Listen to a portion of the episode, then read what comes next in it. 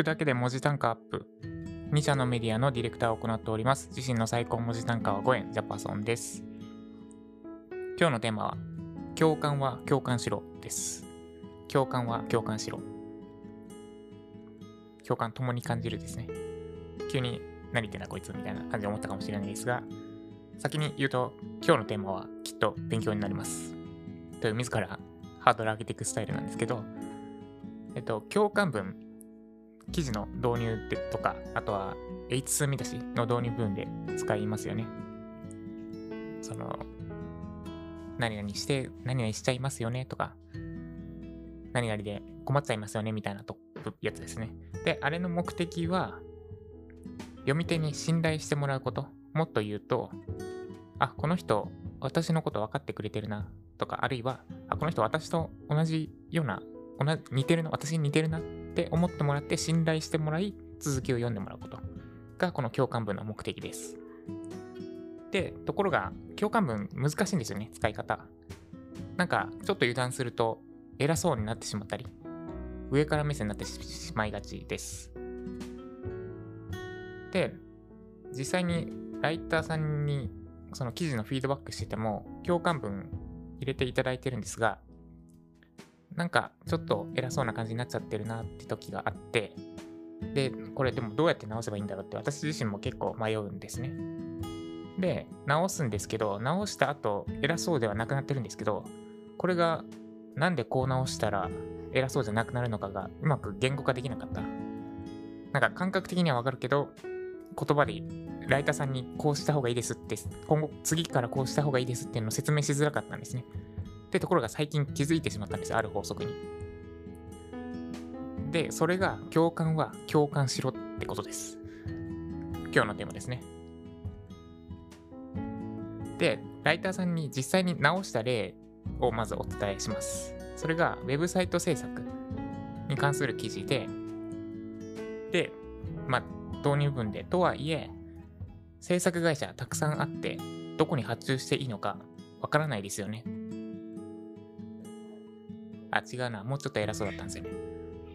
制作会社たくさんあって選び方わからないですよねっていう共感文だったんですね。で、ちょっと偉そうだなと思って、こう変えました。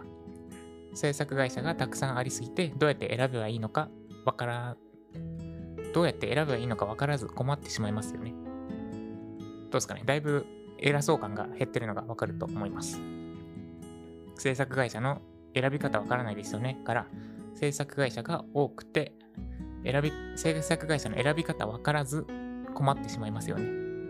です。で、これ、まあ、変えた後のが、偉そうじゃないのはわかるんですが、どういう理屈でこう変えたのかが私ずっと今までわかります、わからずにいました。ところが最近気づきました。それが共感は共感しろです。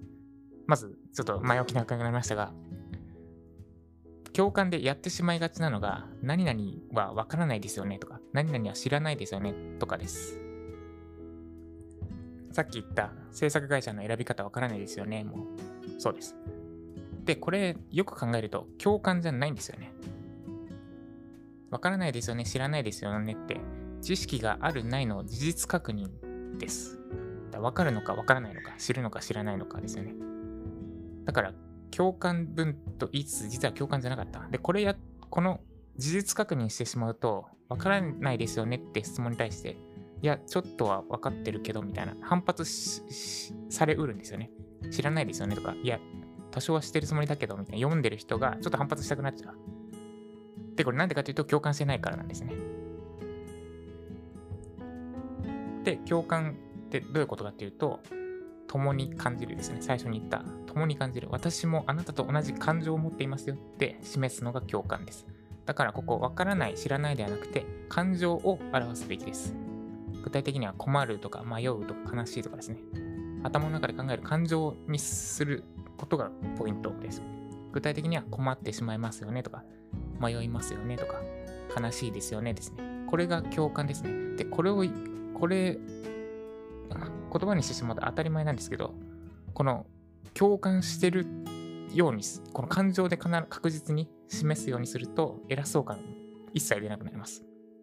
さっき言ったライターさんの書いた記事の例で言うと、制作会社制作会社がの選び方わからないですよね。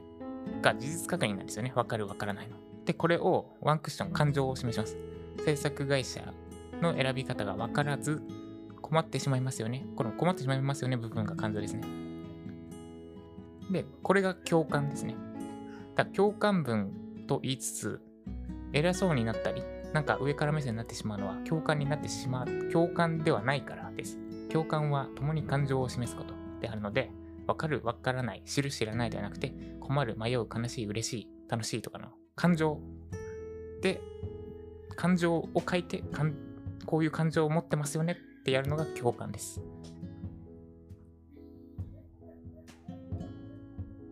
まあ難しくて困っちゃいますよね。で、最後共感で締めるんですけど。で、以上が共感は共感しろでした。おさらいです。共感文、記事の導入だったり、H2MS の共感、導入部分で使って、使います。で、ただ、使い方難しいですよね。なんか油断すると偉そうになってしまったり、上から目線になってしまったりして、で、なんか感覚的に偉そう、上から目線になってしまうとかわかるんだけど、どうすればこれを防げるのかわからない。で、その理由は共感実はその分共感してないからです。具体的にはわからないですよねとか知らないですよねって書いちゃってませんか？で、これは知識があるかないか、わからない、知らないとか知識があるかないかの事実確認であって、共感ではありません。共感とは共に感じること。あなたと同じ感情を持ってる持ってますよ、私はって示すことです。なので、感情を表しましょう。具体的には困る、迷う、悲しい、嬉しいですね。困ってしまいますよね。迷いますよね。何できたら嬉しいですよね。悲しい気持ちになりますよね。とかですね。この感情を示すのが共感です。で、具体的には、ウェブサイト制作において、制作会社の選び方わからないですよね。は共感になってないです。ここに感情を入れます。制作会社の選び方がわからず困ってしまいますよね。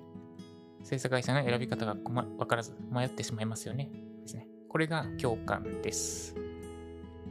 共感は共感しましょう。